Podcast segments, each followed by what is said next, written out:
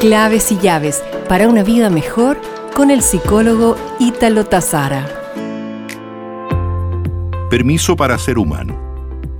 Desde pequeño nos han enseñado a ocultar y reprimir nuestras emociones, tanto las positivas como las negativas.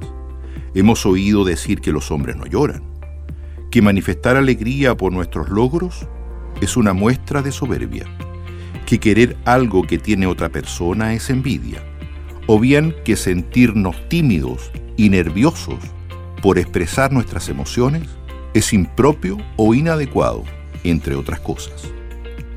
Desaprender las lecciones de la infancia y la juventud es tarea difícil y por eso resulta tan complicado para muchos de nosotros dejar fluir nuestras emociones.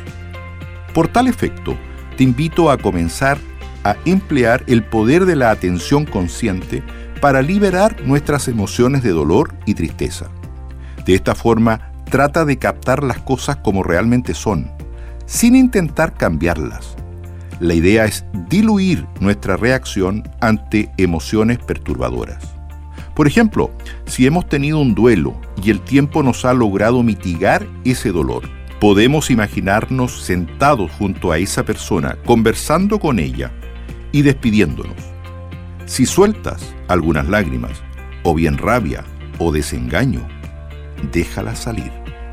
Así te concederás el permiso para sentir, para expresar emociones libremente, en vez de tenerla ahí dando vueltas y vueltas. Nos reencontraremos pronto con más claves y llaves para una vida mejor.